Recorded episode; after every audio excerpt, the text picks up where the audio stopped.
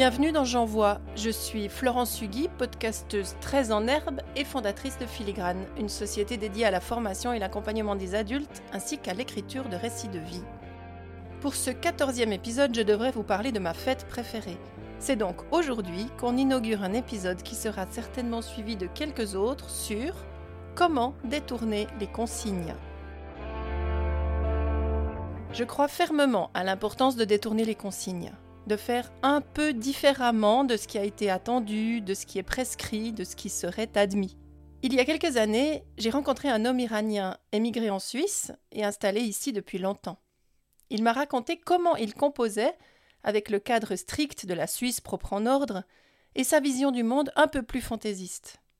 Il avait tout bien fait, suivi toutes les procédures pour acquérir la nationalité de notre pays, il était largement inséré dans cette société et il était même reconnu socialement. Mais il y avait un mais.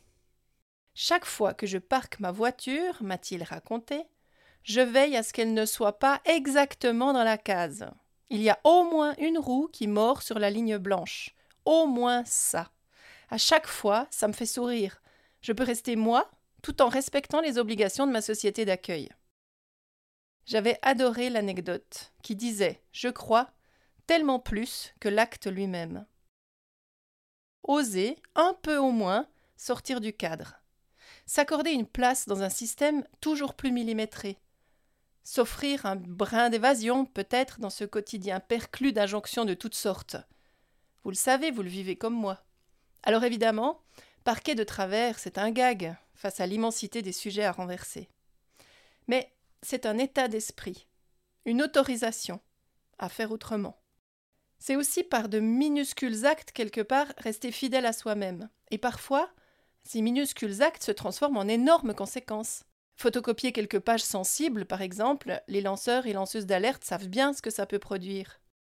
Foutre le bordel parce que ça correspond à des valeurs importantes pour soi, et peut-être pour d'autres, c'est aussi donner son avis, s'investir, que ce soit en politique ou dans d'autres mouvements, exister, jouer aussi son rôle de citoyen ou de citoyenne.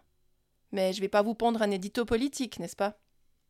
Même si ça aurait certainement de l'intérêt.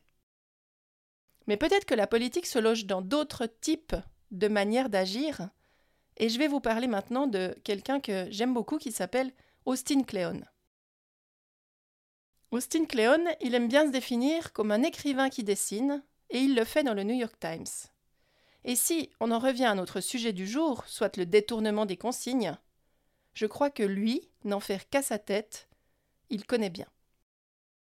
Il déploie cette manière de voir, n'en faire qu'à sa tête, dans tous ses ouvrages, dont le premier, et peut-être le plus célèbre, Voler comme un artiste, où sa thèse est très simple.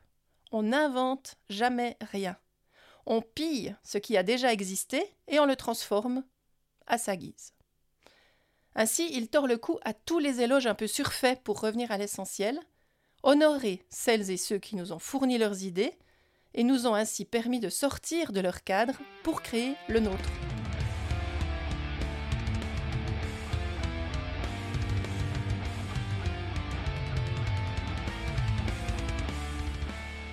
Reste à savoir ce qui mérite d'être volé, ou ce qui n'a pas d'intérêt à l'être. Être volé, être redéfini, être détourné, ce serait donc presque un honneur.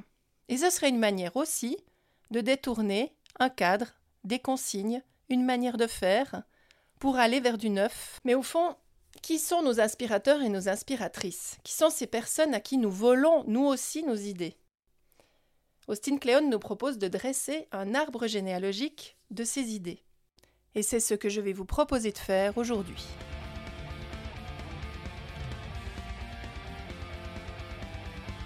En matière de généalogie, nous venons tous et toutes de parents qui nous ont transmis toute une série de manières de voir, de faire, d'agir, qui eux-mêmes leur venaient de leurs parents, qui eux-mêmes l'avaient hérité de leurs propres parents. Et au fond, chacun, au fil des générations, aura choisi d'adopter ou de rejeter tous ces héritages, de s'approprier ou de modifier tous ces, tous ces savoirs et tous ces contenus qui ont pu être transmis. Reste que c'est là notre matière de base, alors nous sommes bel et bien la somme des deux parties de nos parents. Une sorte de remix, comme dit Austin.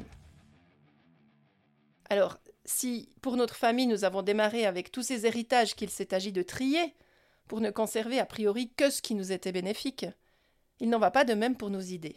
Elles, nous les choisissons a priori.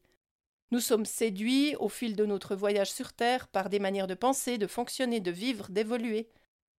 Des idées que nous avons trouvées pertinentes, qui nous ont paru intéressantes à un moment donné, et que nous avons choisi d'adopter. Nous choisissons peut-être des mentors. On choisit nos amis.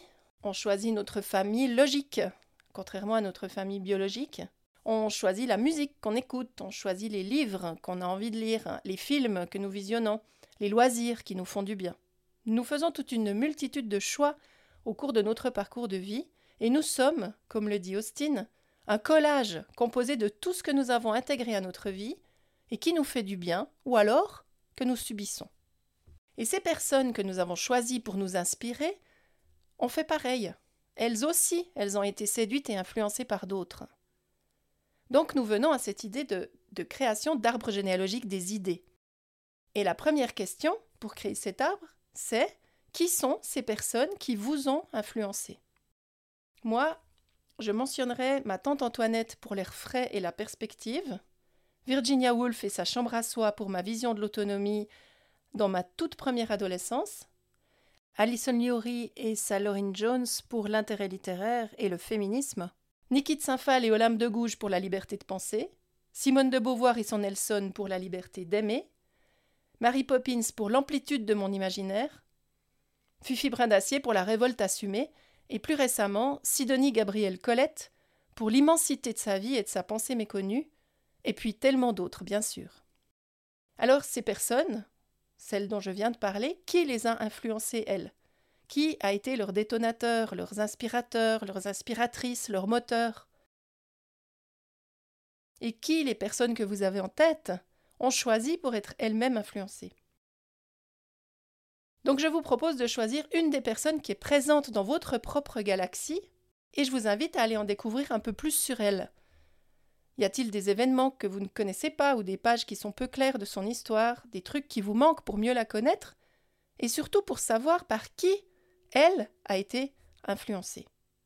Vous pouvez choisir cette personne et la mentionner comme base de cet arbre généalogique des idées, et vous allez ajouter trois personnes qui auraient pu l'influencer elle. Et ces trois personnes, par qui ont-elles été influencées? Vous pouvez les mentionner aussi. Allez rechercher des éléments biographiques ou des éléments qui pourraient vous donner des pistes pour savoir à quoi ressemble votre propre arbre généalogique d'idées. Et une fois que vous aurez euh, eu l'occasion de monter au sommet de cet arbre des idées, vous allez installer tout en bas, à la racine de cet arbre, votre propre rameau parce que lorsqu'on s'assimile à une lignée inspirante, on se sent moins seul au moment d'entreprendre euh, ses propres œuvres euh, ou faire des choix, dessiner son chemin, emprunter de nouvelles voies, etc. etc. Austin Kleon, il a suspendu son propre arbre dans son atelier. Pour l'instant, dans le mien, il n'y a que Frida Kahlo, Banksy, Keith Haring et Virginie Despentes. Mais je pourrais en rajouter bien d'autres.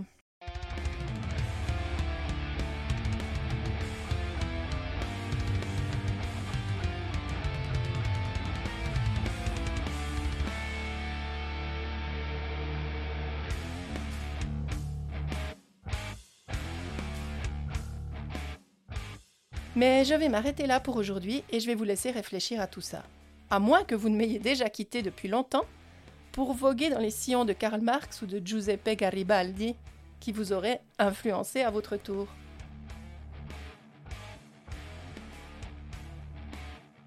Merci de m'avoir écouté jusqu'au bout. Je vous donne rendez-vous demain pour une autre étape de J'envoie.